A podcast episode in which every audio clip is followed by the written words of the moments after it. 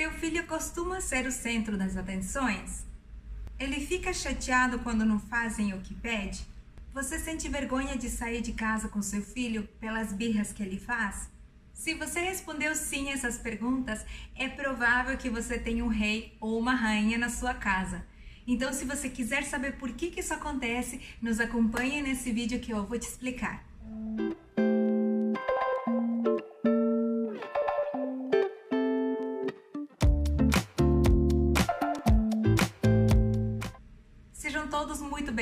Bem-vindos. O meu nome é Maria José Chus, eu sou doutora em psicologia e o objetivo desse canal é ajudar você a entender por que, que seu filho se comporta da forma que ele se comporta e te dar ferramentas para você lidar com ele. Hoje vou apresentar uma série de cinco vídeos sobre o tema Meu filho acha que é o rei da casa. Em cada vídeo eu irei explicar as razões pelas quais isso acontece e as suas consequências. Mas antes disso, vou fazer uma introdução sobre o tema, então bora lá começar. Eu acredito que para compreender por que isso acontece e é tão comum na nossa sociedade hoje, é preciso entender um pouco do nosso passado. Coisas que aconteceram com você, ou que você escutou, que você vivenciou, e que hoje em dia eles deixam algum tipo de marca e que isso também influencia a forma como você se comporta como pai ou mãe. Talvez você viveu em um ambiente em que existia muita violência doméstica, em que você via que seu pai batia na sua mãe, ou seus pais batiam em você, isso era parte da rotina. E você, como criança, se sentia naquela impotência de ver aquilo porque você não conseguia fazer nada a respeito. Ou às vezes não existia uma violência física, mas existia uma agressão verbal em que teus pais te chamavam de coisas, às vezes através de nomes e humilhações que eram tão constantes que você preferiria às vezes ter levado um tapa do que ter escutado aquele tipo de coisas. Outros talvez tiveram que conviver com pais que eram alcoólatras e na verdade as crianças acabavam assumindo funções que correspondiam aos pais, mas eles que acabavam tomando conta dos pais. Outros talvez tiveram que trabalhar desde bem pequenininhos para ajudar em casa, porque realmente o trabalho dos pais não dava conta, eles tinham que ajudar em casa, às vezes até paravam de estudar por isso. Talvez muitos cresceram em ambiente com muitas carências, com falta de alimento, falta de roupas, às vezes dinheiro para pagar o aluguel, as contas no final do mês. Todas essas lembranças vão deixando marcas dentro da gente. E quando a gente vai crescendo e a gente se torna adulto, qual a primeira coisa que passa pela nossa cabeça? Se algum dia eu tiver filhos, eu nunca vou deixar que eles passem pelo que eu passei. Ou eu nunca vou ser igual aos meus pais. E acredito que muitos de nós ficamos tão marcados ou tão traumatizados, que nem a palavra fala, que a gente não quer que isso aconteça com nossos filhos de jeito nenhum. A gente não quer que eles passem pelas mesmas coisas, pelo mesmo perrengue que a gente passou. A gente quer que eles possam ser felizes e que eles nunca tenham que passar por dificuldade nenhuma. Então, a gente acaba tentando fazer tudo para que eles não sofram, a gente tenta falar com eles de uma forma que eles não vão se magoar, que eles não vão se chatear. Se eles quiserem alguma roupa, a gente compra. Se eles quiserem algum brinquedo, a gente dá. Mesmo que às vezes a gente não tem nem condições, mas a gente dá um jeito, a gente se vira nos 30 pra gente dar pra criança. Porque afinal a gente não quer que eles passem nenhum tipo de necessidade. Acontece que às vezes, nas nossas boas intenções, a gente querer proteger eles, a gente esquece de algo que é fundamental, que excesso nunca é bom. Maus tratos e violência não é bom, mas proteger em excesso também não é saudável e eu vou te explicar por quê. Um tempo atrás a minha mãe me contou uma história que exemplifica muito bem o que eu estou querendo explicar aqui. Talvez você já tenha escutado, mas se já escutou, é bom escutar de novo mesmo assim. A história diz assim: Era uma vez um homem que estava passeando por um jardim e de repente ele começou a olhar uma planta e viu que naquela planta tinha o casulo de uma borboleta. E assim, o homem ficou tão impressionado porque ele via que aquele casulo estava se mexendo, aí ele foi olhar de perto e ele viu que estava prestes para que a borboleta fosse sair do casulo. O homem impressionado ficou ali olhando por horas. Ele sentou, foi lá, ficou observando e nada. Ele ficou com tanta dor dessa coitada dessa borboleta que assim, meu Deus, ela estava ali se esforçando ao máximo e não avançava em nada, coitada, que ele pensou, olha, desse jeito ela não vai sair não, meu, acho que ela vai ficar ali presa, coitada da borboleta, ela vai morrer, olha, acho que eu vou fazer um negócio. Aí ele teve uma ideia e foi para casa dele e pegou, foi lá procurar no meio da cozinha e achou assim uma tesoura bem pequenininha. Ele falou: "Nossa, eu vou chegar lá e vou fazer um buraquinho bem pequenininho para ver se eu ajudo essa borboleta a sair do casulo". E com todo o cuidado do mundo, ele bem delicadamente ele cortou um pedacinho do casulo para abrir um pouquinho mais espaço e a borboleta conseguir sair. E como ele tinha imaginado, realmente abrindo esse espaço maior para a borboleta sair foi bem mais fácil. Já logo em seguida a borboleta começou a se mexer e pronto, ela saiu. E quando a borboleta caiu no chão, o homem ficou assim, prestando toda a atenção do mundo para ver que horas que realmente a borboleta ia começar a voar. Daí a borboleta caminhava para cá, caminhava para lá, nossa, sim, sabe? Parecia que ela tinha que se carregar junto. As asas dela estavam meio murchas, assim, parecia que tinha um peso. E o homem olhava e falava: Gente, eu não entendo. Será que no processo de abrir eu machuquei a asa dela? O que está acontecendo? E ele ficou olhando ali por horas e nada da borboleta voar.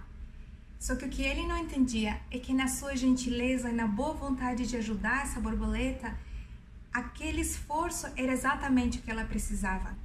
Ele não sabia que as borboletas, quando elas estão dentro do casulo, elas precisam sim ficar horas e horas lutando, porque é nessa luta, em aquele movimento, é que elas vão criar força e ter toda essa fortaleza para ela poder sair e voar. Só que infelizmente, como essa borboleta não teve essa oportunidade, ela terminou com suas asas murchas e sem vida, e o final triste da história é que a borboleta nunca conseguiu voar. E a moral da história é que às vezes as dificuldades que a gente tem na vida, tudo que aparece, os desafios, os obstáculos, é exatamente aquilo que a gente precisa para a gente se fortalecer e para a gente poder superar tudo que vier na nossa frente. Talvez você está pensando assim, eu entendo, como adulto, eu tenho que ter desafios e dificuldades para poder me fortalecer na vida, mas as crianças não, elas são frágeis, elas não têm condições de se defender por elas sozinhas. É claro, uma criança não vai estar tá lidando com questões de dinheiro, com preocupações que vai faltar comida em casa, mas as crianças têm dificuldades, às vezes frustrações que são correspondentes à idade delas. E a gente, às vezes, por essa vontade da gente proteger e que elas não se frustrem nem sofram, a gente tira essa oportunidade dela estar tá lidando com essas questões. Se eu vivo numa casa onde tudo que eu quero está a meu dispor, se eu não tenho que fazer nenhum tipo de afazer, se eu não tenho que ajudar em nada, se basta eu pedir alguma coisa que tudo me é dado, se eu não tenho que lidar com nenhum tipo de frustração, nem dificuldades, então é claro que aos poucos eu vou me sentindo realmente que eu sou a rei da casa, que eu sou o centro das atenções e que todo mundo gira em torno de mim. E por mais boas intenções que os pais têm para tentar proteger os filhos, acaba que essa visão de mundo é uma visão irrealista, porque o mundo não é assim. O mundo é difícil, no mundo tem frustrações. Todo dia a gente se depara, mesmo quando a gente tem tudo na vida, a gente tem dinheiro, a gente tem saúde, às vezes acontece uma crise como essa, que a gente é proibido até sair de casa. Então, olha que ensinamento que essa crise até trouxe para nós. Como é que a gente tem que lidar com as frustrações da nossa vida e essas oportunidades, essas pequenas frustrações que às vezes as crianças têm que lidar nessa idade vão servir para elas para o resto da vida. Se você faz isso, já fez isso no passado, eu te peço uma coisa, que não é para você se sentir culpado por eu estar tá te falando isso. Não, de jeito nenhum. Não é esse meu objetivo de te julgar, de te apontar o dedo jamais. Aliás, eu quero até fazer um parêntese agora e depois eu vou continuar no assunto. Do mesmo jeito que nossos pais criaram a gente e às vezes alguma coisa aconteceu no passado que a gente chega adulto meio capenga, assim, com bastante dificuldade, mas a gente tem que ter certeza de uma coisa: eles fizeram o melhor que eles podiam. Se eles fizeram alguma coisa errada, que hoje em dia tem alguma consequência, eles fizeram por amor, com o objetivo de educar você, de dar valores. Talvez não era a forma mais adequada, mas eles fizeram o melhor de acordo com aqueles recursos que eles tinham no momento. Ninguém é perfeito, nem eles, nem eu, nem você. Ninguém é. E tudo que os pais fazem, se é uma coisa que eu tenho experiência conversando com famílias, até o dia de hoje eu não conheci um pai que não faz as coisas que faz por amor, que não ama os filhos. Então eles fizeram tudo isso com as melhores intenções e eu tenho certeza que se você fez alguma coisa no passado, hoje com teu filho, você também fez pelo mesmo motivo, porque você ama eles e quer o melhor para eles. Então, gente, não fique se culpando se tem alguma coisa que você fez no passado. A culpa não serve para nada. Se é uma coisa que os estudos todos concordam que a culpa é totalmente inútil. Se alguém tiver interesse no futuro, eu posso até fazer um vídeo especificamente sobre isso. Mas ela não serve, ela nos atrapa numa ideia, nos, nos prende no passado e não nos deixa olhar para frente. Esses dias até eu estava escutando uma metáfora bem bacana, que é assim, se a gente está dirigindo e a gente fica só olhando nos espelhos retrovisores, a gente uma hora vai bater, porque a gente tem que olhar para frente. A gente não pode ficar preso no nosso passado. Para a única coisa que serve as coisas que a gente fez no passado, que talvez a gente às vezes até se arrepende um pouco, é para a gente ensinar que a gente quer fazer algo diferente, que a gente quer aprender com aquela experiência. Afinal, todo mundo está aprendendo. Eu tenho certeza que se eu te perguntar se você é a mesma pessoa que você era cinco anos atrás, você vai falar não. E 10 anos atrás? Também não. E eu te garanto que você não vai ser a mesma pessoa daqui a 10 anos na frente. Porque a gente está em constante mudança. E é por isso que a gente está aqui, para a gente aprender. Você acha que é só você que está aprendendo? Não, gente. Eu tô aqui também aprendendo. Olha, que nem eu falei, eu tô há 15 anos aprendendo sobre psicologia, sobre parentalidade.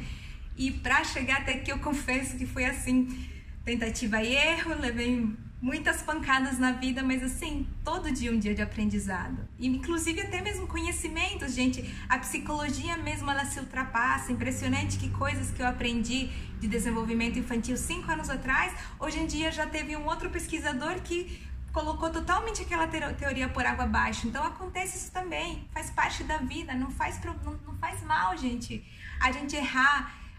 O que o que a gente tem que aprender é que os erros servem pra gente aprender, pra gente crescer. Nenhum erro, nenhum erro que a gente comete na vida, ele é em vão. Tudo serve de experiência, tudo serve pra gente crescer. Então pense assim, pense que tudo que aconteceu serviu para você chegar nesse momento e se tornar a pessoa que você é e aprender com tudo aquilo. E se você vê que teve alguma coisa que não deu certo, ou algo que não está dando certo na sua casa hoje, utilize aquilo para fazer diferente ainda mais hoje, que a gente tem tudo a nosso dispor, a gente tinha que levantar as mãos para cima e agradecer, porque no momento em que a gente vive, no momento histórico, no, no, lugar que a gente vive, num país onde a gente tem acesso a tudo, a gente tem liberdade de tudo, é impressionante a quantidade de informação que a gente tem acessível. A gente tem, hoje em dia eu tenho a possibilidade de eu estar assim, conversando com vocês, sem, sem, sem problema nenhum, sem nenhuma limitação, nada. Isso é algo fantástico. Então, assim, a gente tem tudo aqui às nossas mãos a gente pode utilizar todos esses recursos que com certeza os pais de vocês não tinham para a gente poder querer fazer diferente, sabe? Talvez não tenha nada de errado na tua família, mas a gente sempre pode melhorar e é isso que importa, porque a gente faz isso pelos filhos, que são eles que a gente quer o melhor, que eles sejam felizes e saudáveis. Bom, gente, desculpa parêntese, eu me estendi um pouquinho, mas acho que tem coisas que são importantes a gente conversar a respeito. Então, bora lá. Agora, já que a gente viu esse contexto sobre o passado, a importância da gente conhecer o nosso passado, eu vou te mostrar cinco razões pelas quais teu filho pode estar sendo o rei da casa, o rei ou a rainha. Então, vamos lá. Música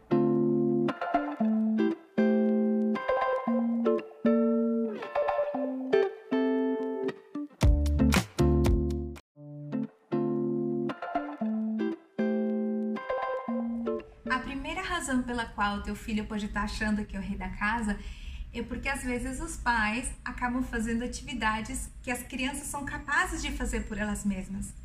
Às vezes você olha teu filho, ele tá lá escovando os dentes de jeito assim que mal consegue segurar a escova, ou tá se vestindo e não sabe como colocar a camiseta se para frente, se para trás.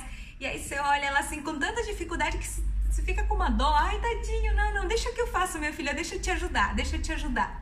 Só que você sempre tem que se perguntar: será que ela consegue realmente fazer sozinha? Será que ela realmente consegue segurar a escovinha? Talvez ela consiga sim, sabe? Talvez ela consiga sim se vestir, mas ela precisa desse treino, ela precisa dessa oportunidade para ela aprender e desenvolver suas habilidades motoras para ela conseguir se vestir e escovar os dentes sozinha. Outro exemplo muito comum é da criança amarrar o tênis.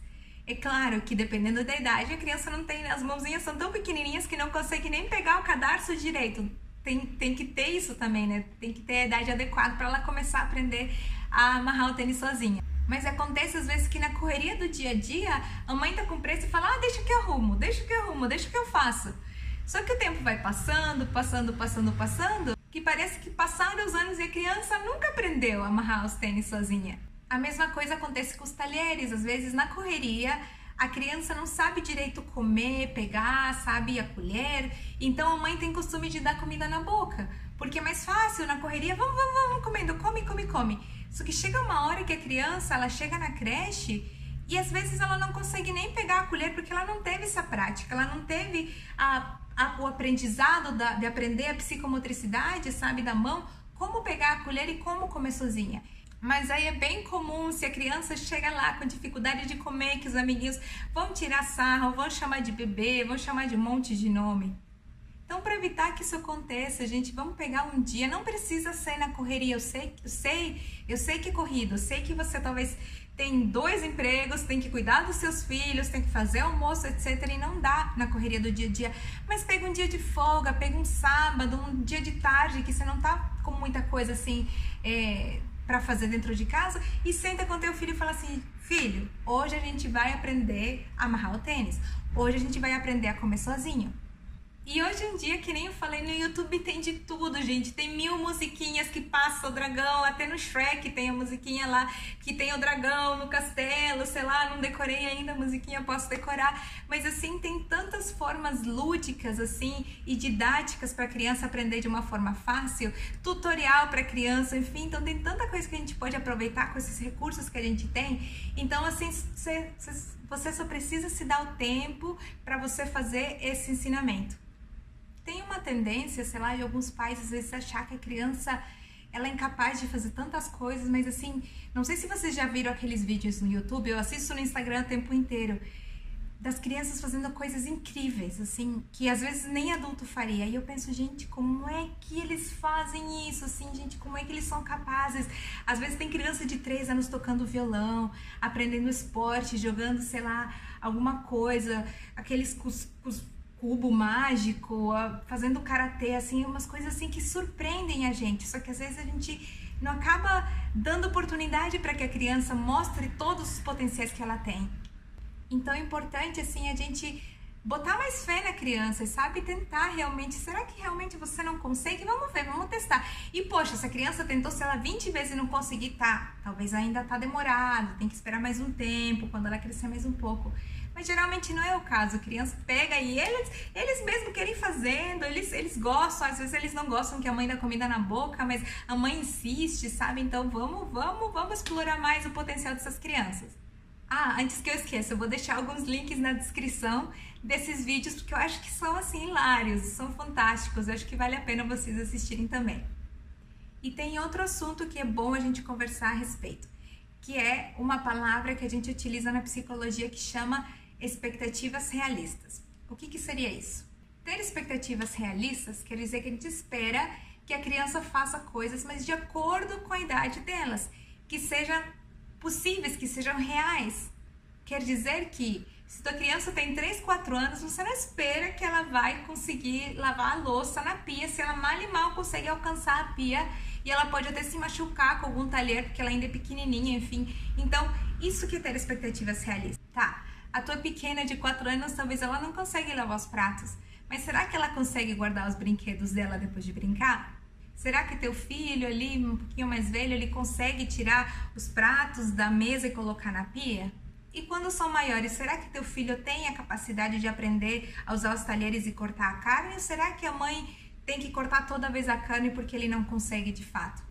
Será que teu filho realmente não consegue aprender aquela tarefa de matemática que era tão difícil? Precisa você sentar com teu filho e fazer para ele? Olha que eu vejo muito pai fazendo ali a tarefa dos filhos, os desenhos dos filhos. Às vezes porque a criança acha que não consegue, fala: "Mãe, não consigo, não tem paciência". Às vezes porque eles realmente não querem, estão falando que não sabem.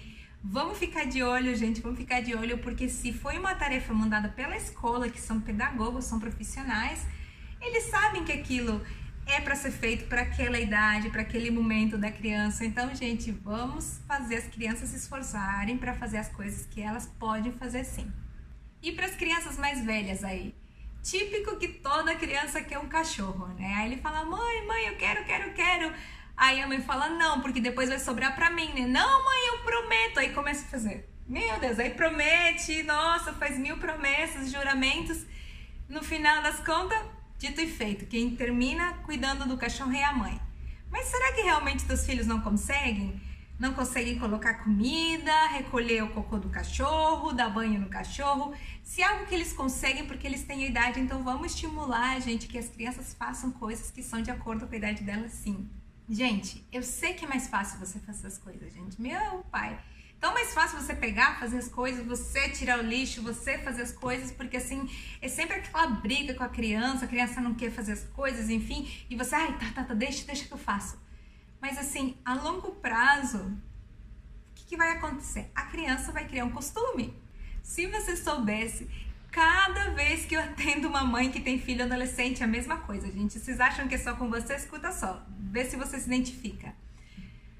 Ai, porque eu em casa, meu Deus, eu tô pra cima e pra baixo com balde, é passar pano, é lavar louça, é tirar roupa da máquina, é estender roupa. E meus filhos estão lá, os bonitos, sentados assistindo TV, Netflix, e nem sequer olha para mim como se assim eu não existisse eles nem são capazes de levantar o prato da mesa e colocar na pia. Se cada vez que teu filho ia tentar fazer alguma coisa, você falava assim: deixa que eu faço. A cama, deixa que eu faço. A mochila, deixa que eu faço. Os dentes, deixa que eu faço. Gente, que mensagem que você está passando para essa criança? Que você é a que faz tudo na casa. Você fez praticamente um treinamento na cabeça da criança, sabe? Que nem quando a gente vai pra academia e os caras te passam um treino, que um treino fala assim, faço 30 vezes isso, faço 20 vezes isso. Um treino, um treinamento para quê? Para que aquilo se crie um costume. E a criança já praticamente tá entre. Gente, estou utilizando essa palavra só para vocês entenderem, mas é claro que não é esse o nome que a gente dá para esse tipo de coisa. Mas assim, praticamente você treinou seu filho a que ele se comporte desse jeito, ele se acostumou. Não é assim, assim que de repente ele cresceu, chegou a certa idade, ativou um gene dentro do corpo dele e ele agora ele é responsável, ele tem empatia pela mãe coitada que tá para cima, para baixo, trabalhando. Não. Isso, gente, vem lá de trás, vem lá de trás. E se de lá de trás não se fez esse costume, agora que ele é grande, que vai ser mais difícil. Não é possível. É possível sim, mas é bem mais difícil. Então vamos fazer isso agora, enquanto há tempo. Vamos tentar prevenir do que lamentar. E se você é mãe de adolescente, não pense que tá tudo perdido não, que nem eu falei, é difícil, mas é possível. A gente vai ter que remodificar esse comportamento e, claro, fazer isso é muito mais difícil do que a gente instaurar um hábito novo. Mas assim, isso inclusive adolescente não é meu foco porque eu trabalho com comportamento infantil.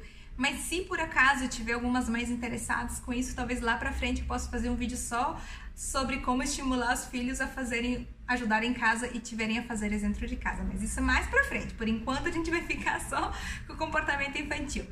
E agora vamos para a segunda razão.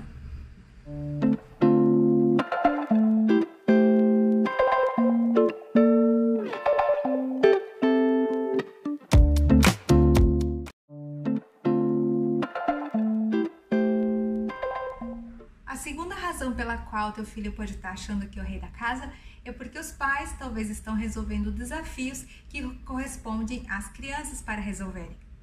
Eu não estou falando a expor a crianças as dificuldades que são dificuldades de adultos, de gente grande, não. Mas às vezes as crianças têm desafios que são correspondentes à idade delas. Por exemplo, elas fazerem um desenho, elas brincarem de Lego, elas estarem resolvendo um quebra-cabeça e a mãe já olha, não, deixa que eu, deixa que eu te ajudo, deixa que eu monto que a gente vê que a criança está apanhando tanto para resolver aquilo que a mãe já quer logo ajudar. Um exemplo muito comum é com os esportes. Por exemplo, às vezes os pais têm tanto medo que a criança vai se machucar que nem deixam ela praticar um esporte, às vezes um esporte em grupo, um basquete, um futebol ou até mesmo alguma arte marcial. Eles têm medo de que a criança vai cair, se machucar e até mesmo às vezes, por exemplo, algo que não existe o risco de se machucar fisicamente, mas talvez assim a criança perdeu, ou ela falhou, ou não aconteceu as coisas do jeito que ela queria, e ela ficou tão triste, tão frustrada depois daquela, daquela perda que ela chegou em casa e falou assim: Nossa, mãe, não quero mais, eu odeio isso, odeio o mundo, eu não quero nunca mais ver isso na minha frente. Aí, claro, você como mãe fica, meu Deus, com uma dor no coração, você não, não quero minha filha jamais passar por isso. Vamos, filha, não precisa mais fazer isso não. Deixa comigo que eu vou resolver tudo. Aí a mãe vai lá e tira a criança da escolinha, do esporte, da dança, sei lá, da ginástica da criança. Mas infelizmente a mensagem que a gente está transmitindo para a criança é a seguinte: é muito difícil, você não consegue, você nunca vai conseguir, você não é capaz de fazer isso. Então, são essas mensagens que às vezes a gente não se dá conta, mas assim, implicitamente a gente está enviando para a criança. E a criança, às vezes, escutando tantas vezes essa mensagem que ela recebe, os pais jamais vão falar isso. Mas assim, o pai concordando que aquilo realmente foi muito difícil, traumático para a criança, ela vai tirar, mas ela está recebendo. É isso que ela, ela inconscientemente ela percebe. E aos poucos a criança vai acreditando nisso. E daqui a pouco ela realmente já não é um esporte, daqui a pouco ela não quer tentar mais esporte nenhum, porque em esporte a gente se machuca, em esporte a gente se frustra, em esporte a gente perde. Agora vamos olhar essa mesma situação com outros olhos. Digamos que teu filho quer desistir de algum esporte. Aí, em vez de você apoiar a decisão dele de desistir, você pega, você senta com teu filho, você vê às vezes a criança pode estar até chorando muito triste, muito frustrada, muito uma experiência muito sofrida para ele. Mas é aí, é nessa experiência que vem o aprendizado, porque você pode sentar com teu filho, falar com ele, você até mesmo, gente, isso eu vou falar num vídeo daqui para frente sobre a questão de explorar os sentimentos das crianças.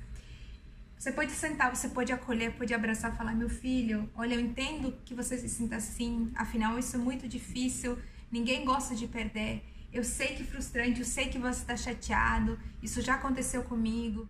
Meu filho, eu sei que você se esforçou um monte para fazer isso, mas assim, perder faz parte da vida. E o bom dos erros é que a gente, quando a gente erra, a gente aprende, a gente aprende com nossos erros e a gente pode ser alguém melhor. Você gosta do que você faz? Aí a criança pode falar: sim, gosto. Então, meu filho, você acha que vale a pena você deixar de fazer algo que você ama só porque você perdeu?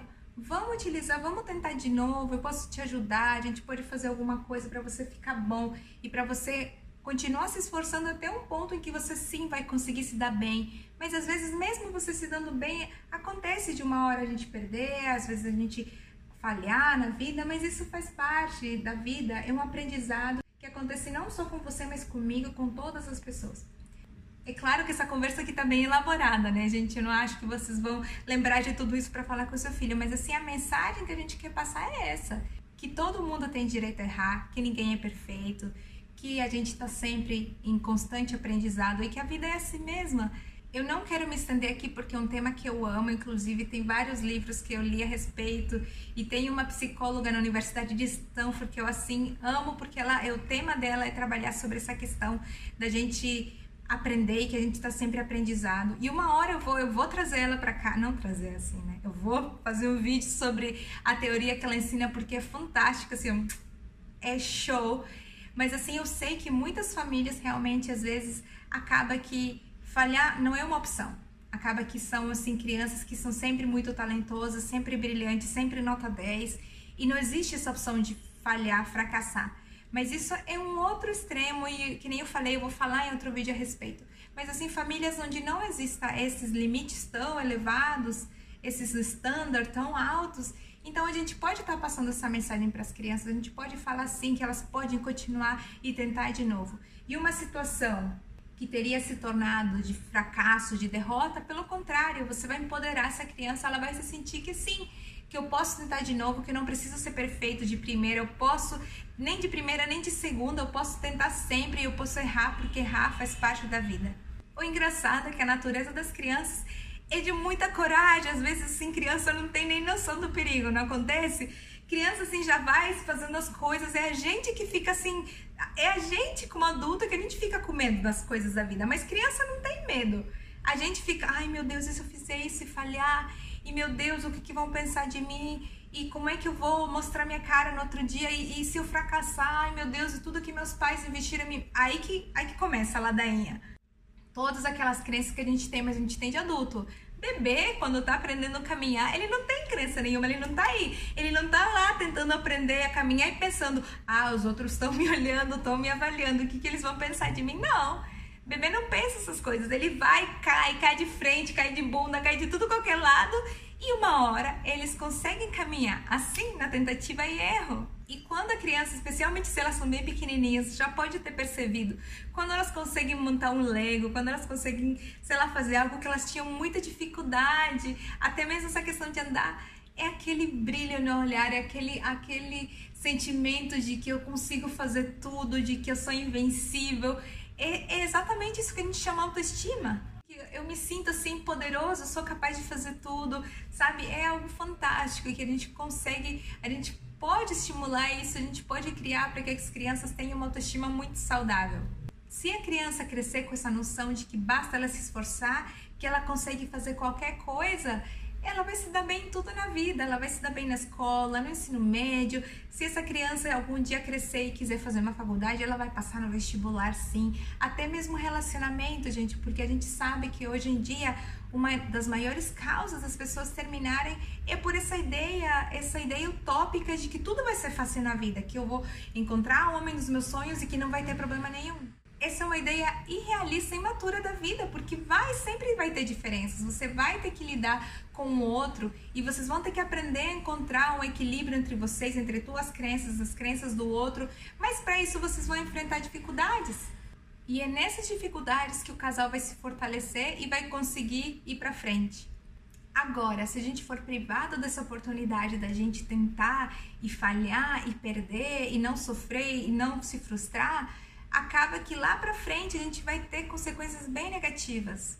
Às vezes acabam se tornando pessoas que têm medo de tudo, ou que às vezes, pelo medo de fracassar ou pelo medo de perder alguma coisa, as pessoas nem, nem engajam em nenhum tipo de atividade, elas nem se arriscam a tentar. Às vezes é comum que tudo que começam param, hobbies, atividades, relacionamentos, trabalhos, porque assim que fica difícil, elas desistem, não conseguem aguentar aquela pressão, aquela frustração, então melhor ir embora e não, não lidar com aquela situação, com aquele conflito. Também é bem comum nesses casos quando são pessoas que foram excelentes a vida inteira. E como sempre foram excelentes, nunca tiveram oportunidade de lidar com fracasso, com perdas, de repente ter más notas na escola. Então, como nunca aprenderam a lidar com frustração, quando chegam lá adultas e começam a ter problemas, e começa que às vezes não consegue passar naquela prova, não consegue passar naquele concurso, daí elas não sabem como lidar com isso, daí elas ficam frustradas, deprimidas, paralisadas. Então, por isso que é importante, gente, a gente está lidando com essas dificuldades da vida desde pequenininhas. Não precisa chegar lá à frente para elas terem dificuldades de verdades, para elas aprenderem lá a lidar com isso. Não, elas podem aprender naquelas dificuldades que são proporcionais para a idade delas.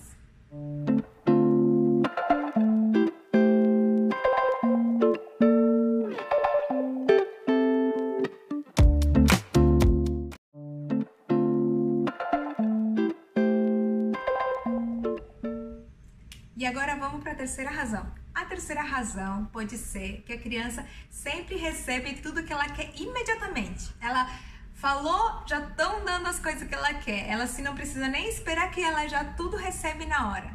Eu vou compartilhar com vocês o experimento que foi feito na década dos 60 nos Estados Unidos.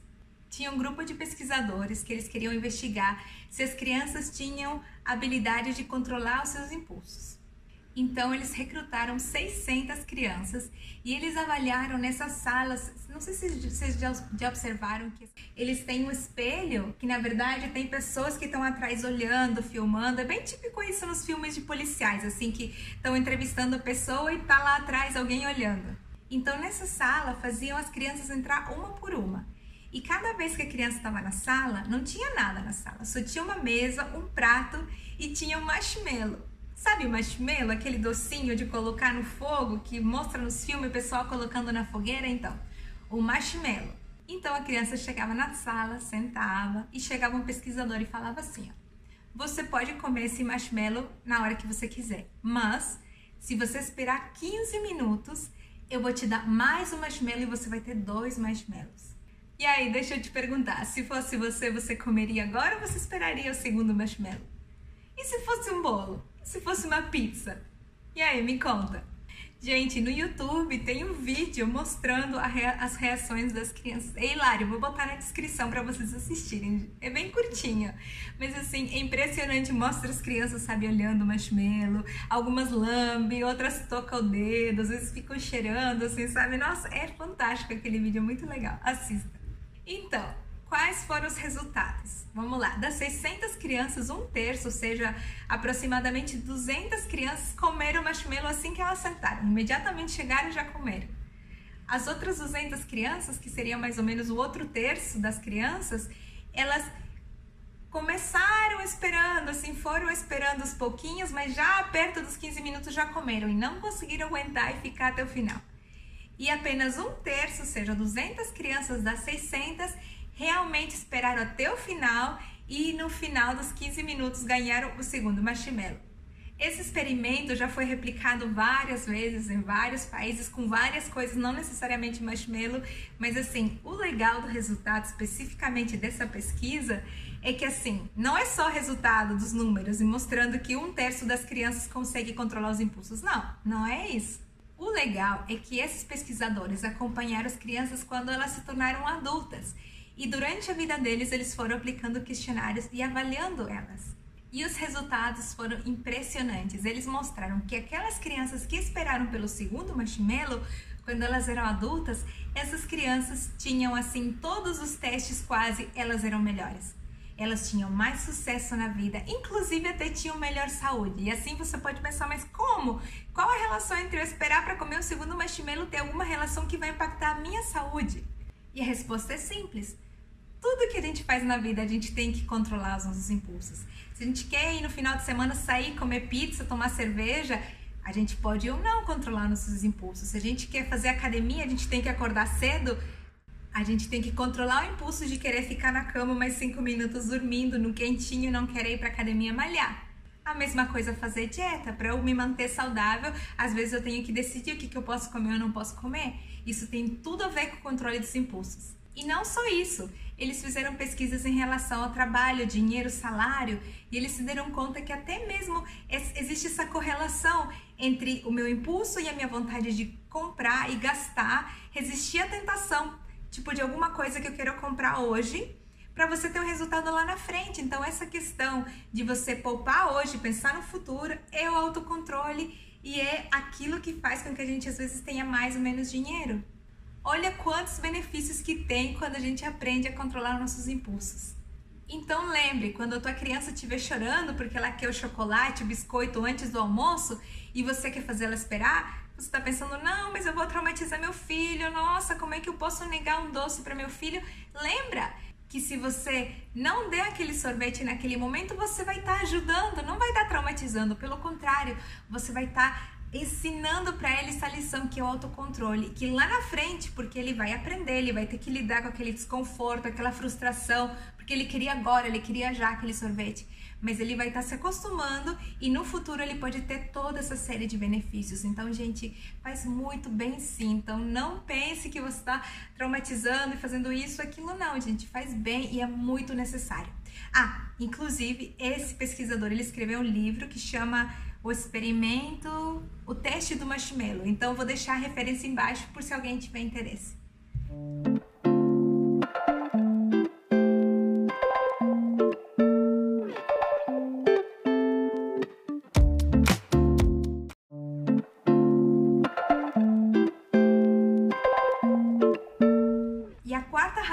Continuação do que a gente estava falando, é às vezes os pais não permitirem que a criança aprenda a lidar com frustração.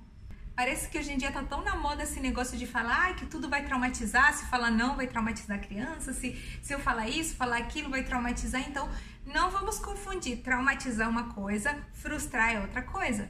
E lidar com frustração é uma das lições mais importantes que toda criança e adulto pode aprender. Então vamos pegar aquele exemplo do sorvete mesmo para a gente pensar sobre isso.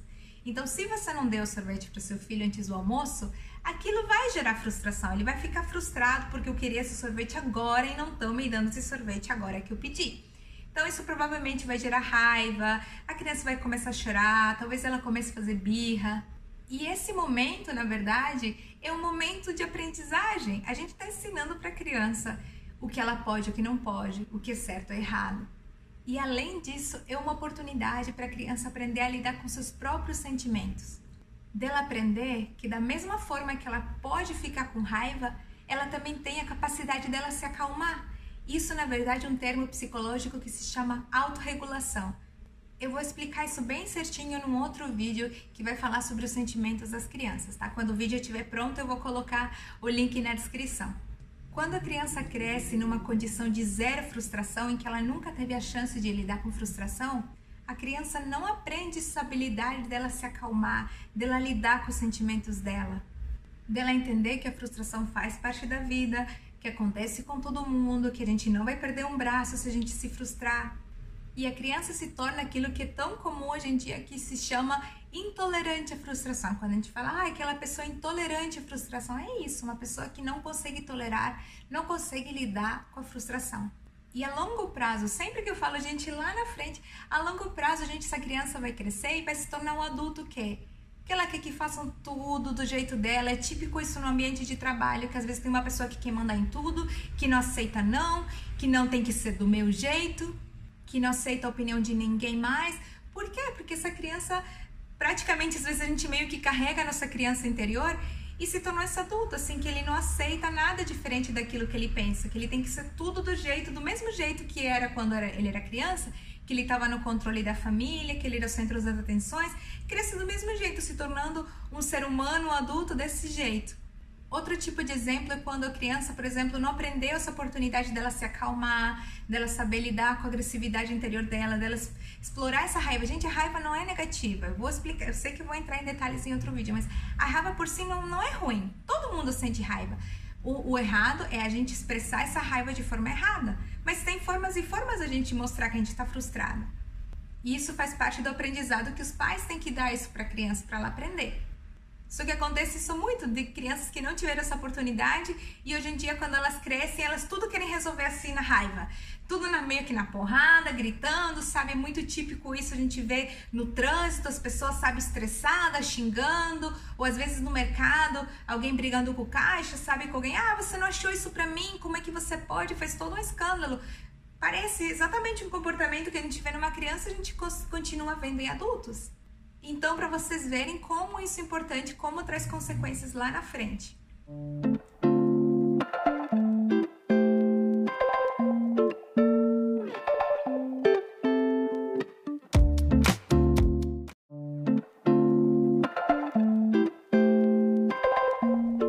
E a última razão é comprar tudo que a criança quer. Existe uma palavra no inglês que se chama overcompensation, que em português eu acho que o mais próximo seria sobrecompensação. Como o próprio nome diz, seria a gente compensar alguma coisa. E funciona meio como um termômetro interno, porque sim, digamos que eu comi muita besteira no final de semana, aí eu me sinto culpada e vou na academia na segunda-feira. Aliás, não é à toa porque o dia mais cheio da academia da semana é na segunda. Não sou eu que estou falando, pesquisas apontam isso. Às vezes os pais, em relação a alguma culpa que eles carregam dos filhos, acabam querendo compensar com coisas algo que eles fizeram que eles se arrependeram, que eles não gostam que fazem. Então acabam tentando dar compensar tudo aquilo que eles que eles sentem com coisas e com presentes. É muito comum a gente escutar, por exemplo, assim: "Ah, quando meus filhos eram pequenos, eu judiei muito deles, coitado, eles sofreram muito, então hoje em dia eu quero compensar o que eu fiz". Outro exemplo, são pais que trabalham muito, trabalham, trabalham, trabalham e não têm tempo de ficar com as crianças. Às vezes as crianças são filhos únicos ou filhos de pais separados, filhos de pais viúvos. Então, assim, tem tantos motivos que os pais às vezes querem lidar com essa culpa dando excessos de coisas e presentes. Se você faz isso, eu sei que você o faz com a melhor das intenções. Mas infelizmente, isso gera uma visão muito distorcida e real do mundo, do jeito que ele realmente é. Quantos pais que hoje em dia eu vejo que eles se matam de trabalhar, que inclusive às vezes eles têm que fazer assim, ó, impossível para eles poderem dar a mochila para a criança, porque coitada, ela tem que ter aquela mochila da princesa para que vai começar a escola, porque ai, tadinha, o que que as colegas vão falar se ela não tiver aquela mochila? Ou até mesmo você tem que fazer um bico, você tem dois empregos para você dar conta de tudo que tuas crianças querem. Lembrei até da. Sempre lembro da. A Rochelle do Todo Mundo Odeia o Chris. Não sei se vocês assistem, mas ela. Meu marido tem dois empregos. Típico. E acontece que nessa correria de você talvez ter um, dois, três empregos, ou se você tá se matando de trabalho para você conseguir dar as coisas para as crianças, vamos dar uma olhada. Olha aqui, olha aqui. Você trabalha porque você quer compensar a falta de tempo com teu filho para dar as coisas para ele. Aí você dá as coisas para ele, mas para você dar as coisas para ele você tem que trabalhar mais e você mais tempo passa sem teus filhos. Gente, cria um ciclo, sabe? Será que o certo não era talvez trabalhar menos e passar mais tempo com a criança e assim você não ia precisar trabalhar tanto e você ia dar atenção? E mesmo que você tenha todas as condições econômicas para você dar tudo para teu filho, e que você não precisa ter dois empregos, tem um fenômeno muito interessante que acontece. Olha, não sei se você já percebeu, mas quando às vezes a gente consegue as coisas de maneira fácil, parece que a gente não dá valor, não é? Agora, para aqui comigo e vou te fazer uma pergunta. Quero que você pense as coisas assim, os, os maiores desafios que você já teve na tua vida e que você conseguiu conquistar. O que foi? Conseguir comprar teu primeiro carro, teu primeiro emprego, passar no vestibular, emagrecer, talvez conquistar a tua esposa, que ela ficava te dando bolo e não dava, não dava bola para você e você insistiu, insistiu, insistiu conquistou ela. Se você pensar nas maiores conquistas da tua vida, são aquelas em que você teve que se esforçar um monte, você teve que se virar nos 30 para você conseguir. E aquela sensação de conquista, de realização pessoal não tem preço. Parece que é uma sensação assim que a gente consegue fazer qualquer coisa no mundo, não é? Agora, infelizmente, tudo que a gente recebe parece que de mão beijada, a gente não dá valor. Vamos pensar no Natal, gente. Olha só que exemplo mais assim palpável. As crianças estão tanto presente, tanto presente, que depois o quinto presente que a criança abre, parece que o sexto hum, pode até ser lindo, caro, um baita presente, mas a criança já não, não olha nem mais, mais assim com tanto interesse. Agora lembra você, talvez na tua infância, se talvez você não tinha muito, ou você só ganhava um presente no teu aniversário e no Natal e olha lá. Especialmente se você tinha muitos irmãos, meu Deus, você talvez ganhava um carrinho e talvez podia ser até um carrinho de 99 que você estava feliz da vida e ainda cuidava aquele carrinho como se fosse um tesouro. Outro exemplo é a facilidade que a gente tem para assistir filmes, gente. Hoje em dia a gente tem TV a cabo, filme no YouTube, Netflix, aquele Prime lá, Amazon Prime, tem o canal da Disney, tem tantos, tantos, tantos sites e, e possibilidades de a gente assistir filme que a gente. O problema não é não ter filme, o problema é que filme que eu vou assistir. Mas antigamente, que não era todo mundo que tinha TV a cabo, nossa, era só aquele filme da tela quente pronto. E no outro dia no trabalho todo mundo falando do filme, não era? Porque era algo assim, era especial, era único, era pouco, as pessoas valorizavam e ainda comentavam a respeito. Então são esses excessos que fazem com que a gente não dê valor às coisas. E quando a criança cresce no ambiente achando que tudo que ela quer, ela recebe dessa forma fácil, ela continua acreditando que o resto da vida vai ser desse jeito também. Só que a gente sabe que não é assim, que chega uma hora que a gente tem que sair de casa, que a gente tem que procurar nossa vida, nosso emprego, e a gente vai ter que fazer pelo menos o mínimo esforço para a gente pagar nosso aluguel. Porque é assim, a vida é assim. Só que agora, gente, vamos olhar o jornal, vamos prestar atenção. Quantos, quantos assaltos que a gente não vê, roubos, que a gente vai pensar, ah, não, mas aquela pessoa, até a gente pensa e justifica, não, mas talvez eles tinham muita necessidade, talvez eles tinham muitas carências na família e por isso que ele tá roubando. E é impressionante, gente, os crimes mais hediondos que a gente sabe, assim, os mais famosos, são de famílias de alta classe, são de famílias que nunca faltou nada, que tinham do bom e do melhor. E por que, que isso acontece? Porque certos pais deles mostraram essa visão irreal do mundo em que tudo a gente recebe de mão beijada. Então vamos fazer algo agora para evitar problemas lá na frente. Olha, eu não estou dizendo que você agora vai parar de comprar roupa, comida, presente para teu filho. Não, gente, só cuidado com os excessos, tá? Excessos não faz bem para ninguém. Sabe um costume que é bem legal de fazer? Mas isso depende de cada família. Se isso funciona para você, faça. Se você acha que é errado, não faça também. Não, como eu falo, não tem receita secreta nesse aspecto de criar os filhos. Você vai decidir aquilo que é melhor ou que dá certo ou não na tua família, tá? Mas assim, um costume que realmente funciona é a criança ter mesada. Porque assim, criança não tem uma noção de que um real vale um real, que sei lá, você compra uma lata de Coca-Cola com três reais, sei lá. Isso elas não têm essa noção. Então, quando elas vão juntando as moedinhas dela, os reais dela, elas se dão conta que um real, mais outro real, mais três, mais cinco, elas conseguem comprar algo que elas querem. Elas compram uma boneca, um, sei lá, um brinquedo. Bom, bem que hoje em dia, hoje em dia é diferente.